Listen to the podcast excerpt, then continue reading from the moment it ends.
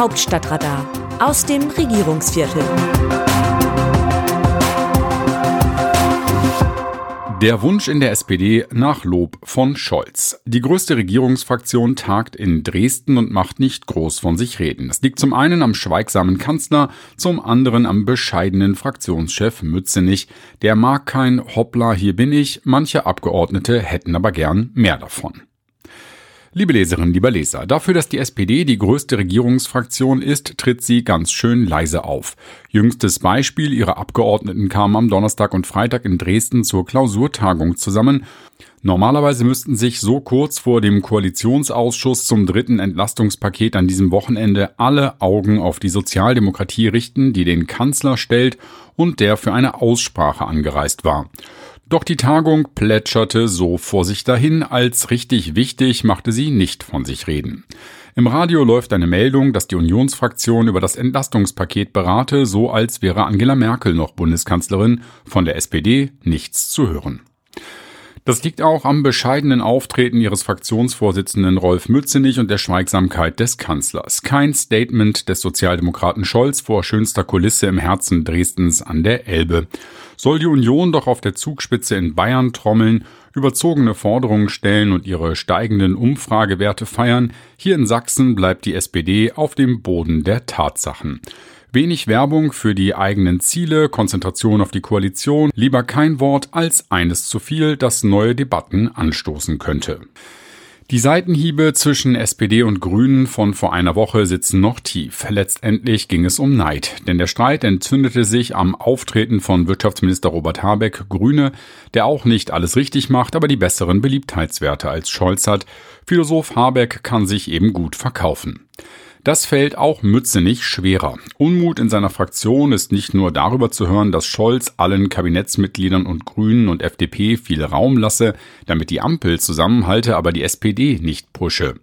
Wie er in der Sitzung am Freitag aufgetreten ist, alle schätzten seine ausgleichende Art, betonte eine Abgeordnete, aber man wünsche sich so sehr, dass er auf den Putz haue und die Leistungen der SPD herausstelle.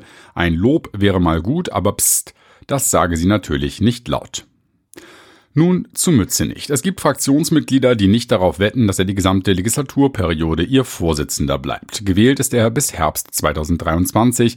Er sei zu defensiv, sagen sie, und schieben seinen Stellvertreter Matthias Miersch nach vorne, was schon zu Verletzungen führte, für die sich überraschenderweise aber kaum jemand interessiert hat.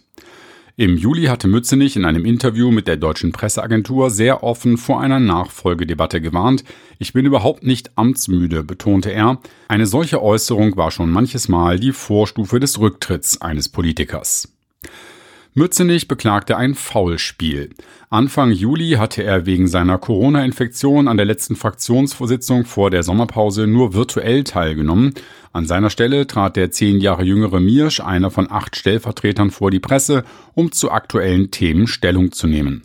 Der Spiegel nahm die Sitzung zum Anlass für einen Bericht über die Personalspekulation. Darin wurden Abgeordnete anonym mit Kritik an der Fraktionsführung zitiert. Das sei als Auftakt für eine unangemessene Berichterstattung zu dem Thema genutzt worden, sagt Mützenich.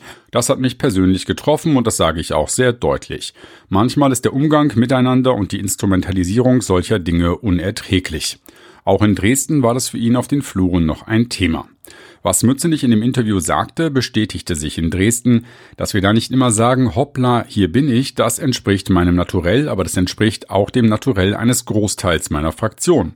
Unsympathisch ist das nicht, aber damit ist der Unmut in der Fraktion wohl noch nicht ausgestanden. Aus dem Wörterbuch Politsprech Deutsch. Wenn die Regierung heute scheitert, sind wir morgen bereit zu übernehmen. Friedrich Merz, Unionsfraktionschef bei der Klausurtagung von CDU und CSU in Bayern. Diese Bekundung entspricht eigentlich nicht dem Selbstbewusstsein des Christdemokraten. Was heißt hier morgen? Wieso nicht schon heute? Weil es eben nur eine Floskel ist. Die Union ist tatsächlich noch ungläubig, dass sie sich kaum ein Jahr nach ihrer Niederlage bei der Bundestagswahl in den Umfragen schon wieder gerappelt hat. Das Problem für Merz ist aber, dass es gar keinen Anlass für seinen Führungsanspruch gibt. Die Regierung ist trotz mancher Reiberei nicht dem Scheitern nahe. SPD, Grüne und FDP wissen um den Schaden für das Land, wenn in dieser Krisenlage mit Corona, Klimawandel und Krieg in der Ukraine auch noch die Ampel zerbreche. Merz Bereitschaft zu übernehmen dürfte SPD und Grüne eher zusammenschweißen und die FDP könnte alleine nichts ausrichten.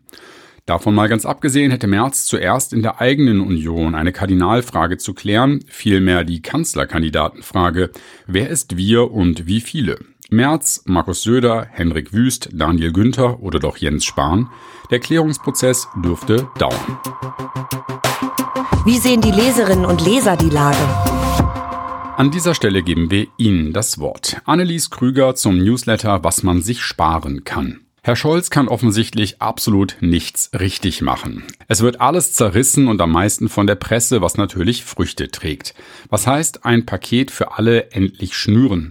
Ist ein frommer Wunsch und schöner Traum. Die Menschen, die am Ende entlastet werden, werden trotzdem nicht zufrieden sein. Wo soll denn die Grenze der Verdiensthöhe Einkommen liegen?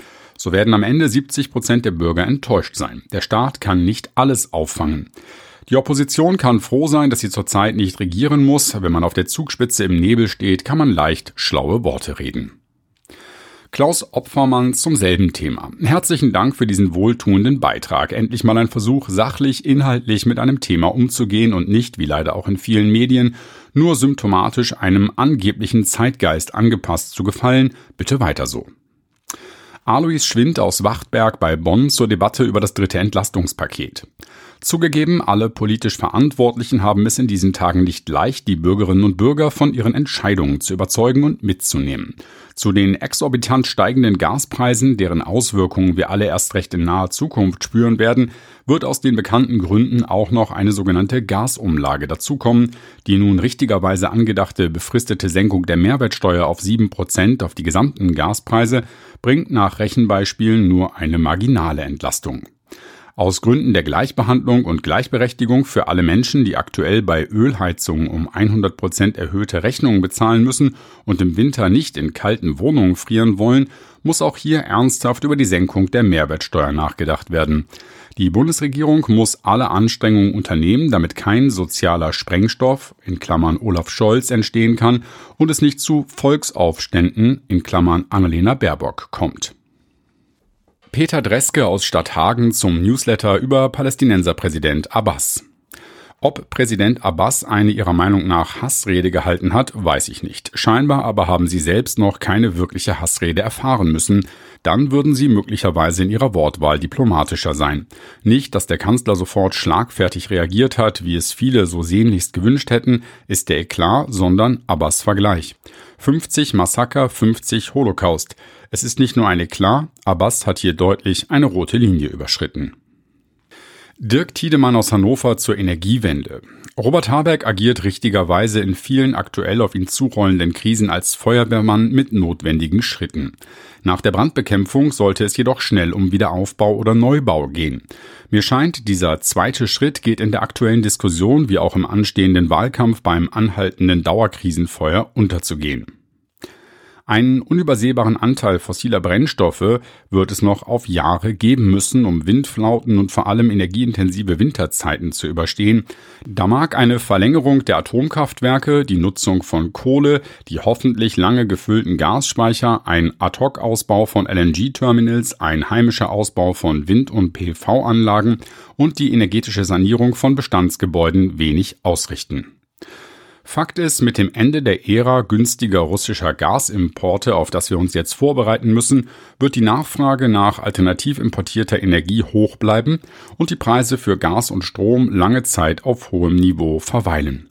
Es wurde einfach in der Vergangenheit die Energiewende viel zu stiefmütterlich behandelt, verzögert und vernachlässigt, was sich jetzt rächt. Das Autorenteam dieses Newsletters meldet sich am Dienstag wieder, dann berichtet mein Kollege Markus Decker. Bis dahin, Text Christina Dunz, am Mikrofon Jan-Bastian Buck.